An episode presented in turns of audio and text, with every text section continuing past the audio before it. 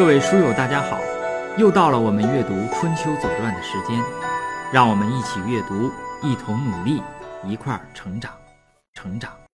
西宫二十三年的第五件事儿是晋惠公卒，见于《左传》第四条：九月，晋惠公卒。晋惠公呢死了之后呢，他的儿子就是那个太子子羽，不是跑了吗？去年从秦国跑了，想带那个怀嬴，结果怀嬴没跟他走，他呢就接替了他的父亲啊，成为国君，叫怀公。所以《左传》上写怀公立。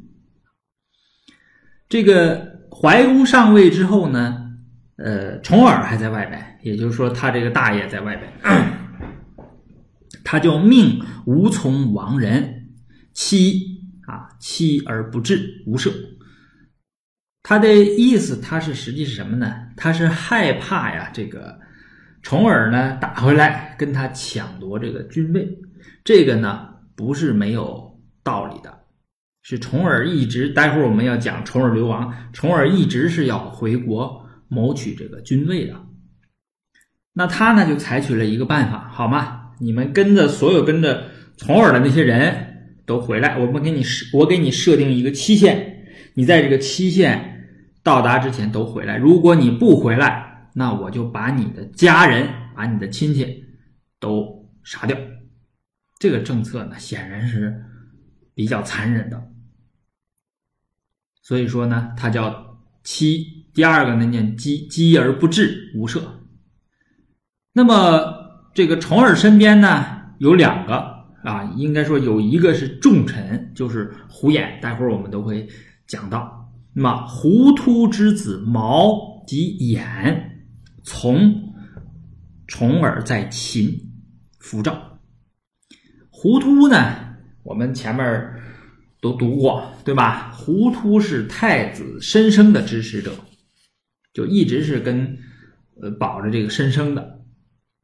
那么，呃，有一次在征东山的时候呢，他就看出了献公要对自己这个太子下手，然后他这个那一战打完之后回来呢，那个国语写叫做“杜门不出”，就是把这个自己家门堵上不出来了啊，避祸。但是呢，他是躲避了献公，躲避了惠公，但是就没躲得了这个怀公。为什么呢？因为他的儿子毛啊和这个眼胡眼，胡眼是重耳的舅舅嘛，一直跟着重耳在秦穆公那儿哈。在待会儿我们要读这个重耳流亡的时候，最后一站是在秦国啊。秦穆公实际上是要有动作了，那么他就没有招，他就不招，没把自己的孩子往回招。那么东怀公直糊涂。曰：“子来则免。”到期限了，也就是这一年的冬天，怀公就把这个胡突给抓住了，说：“你把你那两个儿子招回来，我就不杀你。”这个胡突啊，这这应该是老爷子了，是吧？就比较明白啊，他就说了这么一一番话，对曰：“子之能事，父教之忠，古之至也。”这个父亲呢，都要教孩子。孩子之所以能够有工作啊，在外边担任一个官职，那父亲都教孩子你要忠啊。这个忠呢，是这个尽心竭力、尽忠的那个忠啊，就是你不能有二心啊，就是忠诚的忠，要忠诚。这是呃自古以来的这种制度。测名伪制，二乃必也。这这八个字比较难理解哈，测名是什么呢？测名是这个意思，就是古代啊，就在春秋那个时代，要想做官的话呢，就要呢把自己的名字写到检册上，就竹简嘛，就是名字写到检册上，然后递上去。同时呢，伪制要给这个自己要效忠的。这个人啊，一般是国君啦，或者诸侯啦，或者是大夫，要怎么样呢？要送一个礼，这个礼呢就叫致。呃，致呢是呃见面礼的意思，也就是说，古代啊，你要是初次见尊长，你都得要送个礼，不能空手啊。一般呢，就是男至呢，就如果是男的，就是要送一些玉帛啊；小的呢，你送一个大雁啊，送送个禽鸟；女的呢，女孩子呢，送一些吃的，这个叫至，就是上面是一个呃直啊，就是直用手直什么的那个直，底下是一个贝字儿啊，就这么一个字儿。呃，尾至呢，尾呢是安置的意思。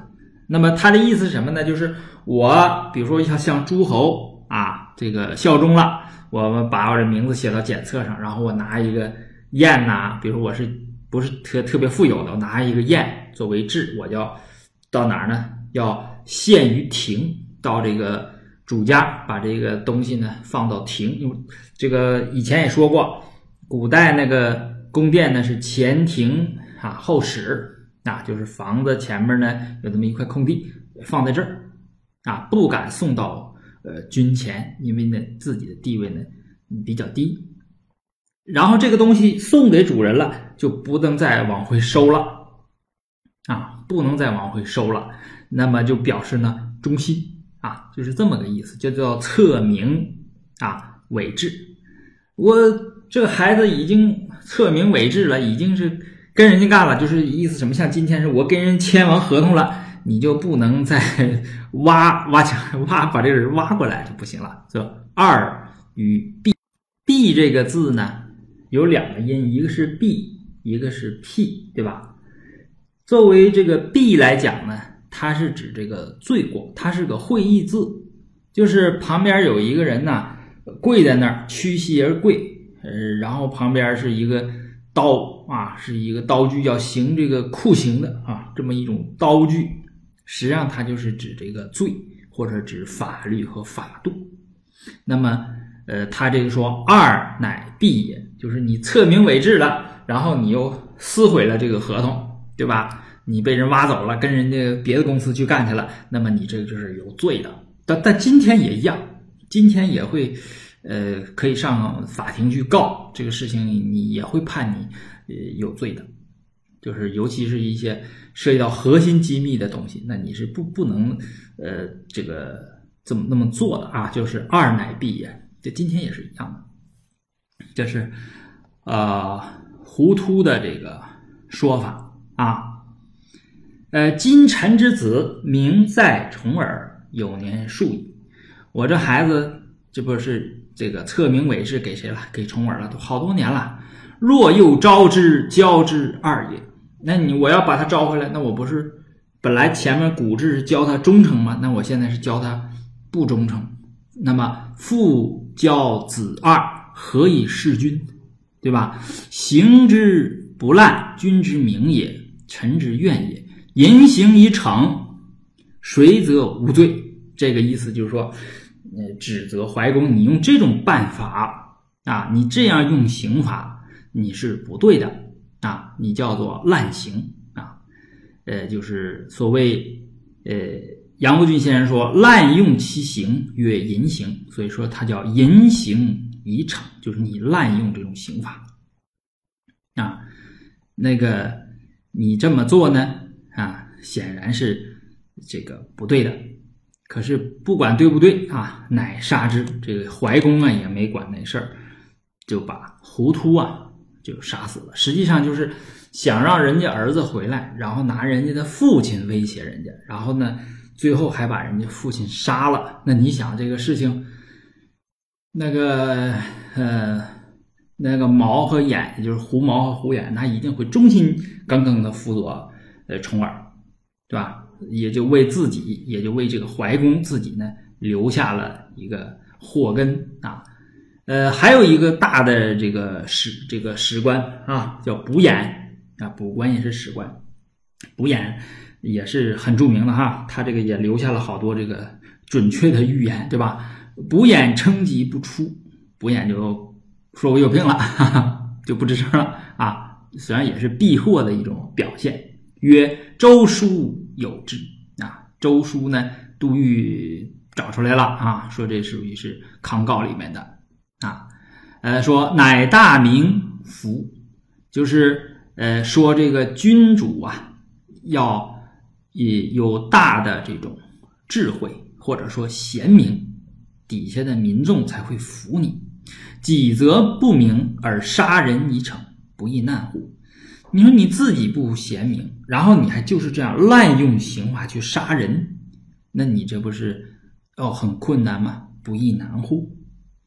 民不见德而为禄是文，其何后之有？这就比较严重了，对吧？你用民众看不到你的德行，只看到你这种杀戮，那呃，你肯定是没有后代了啊，无后了。那你可以想象，这个无后呢，就在我们传统文化里边，这应该是最严重的一种诅咒了，对吧？嗯，叫断子绝孙，对吧？就骂人，那都得是很严重的，这个情绪已经很极端了，很生气的时候才会骂人家这种断子绝孙。一般这话都不不不说的，是吧？那么这就预言呢，他这个呃怀公后果就不好。实际上怀公确实不好，怀公这个连年号都没有，他是当了大概有半年的这个国君，从嗯大概是我们。从读从九月开始，呃，立到第二年秋天啊，第二年春天他就被杀掉了，嗯，然后他没有这个，嗯，没没有这个，呃，纪年，因为今年啊，这一年就是这个，啊，西宫二十三年，这一年应该是谁呢？应该是惠公的最后一年，然后转过年来，他被杀掉那年呢那年是文公的元年，所以说他连这个在年谱上。啊，查不到他啊，他就别看站了两年，但是也没站住啊，呃，这也没有后代，所以就比较惨。呃，从他逃走啊，从秦国逃走，一直到这个在立为国君之后采用的这种办法来看呢，实际上怀公这个人呢，实际上比他父亲惠公呢，这个怎么说，有过之而无不及。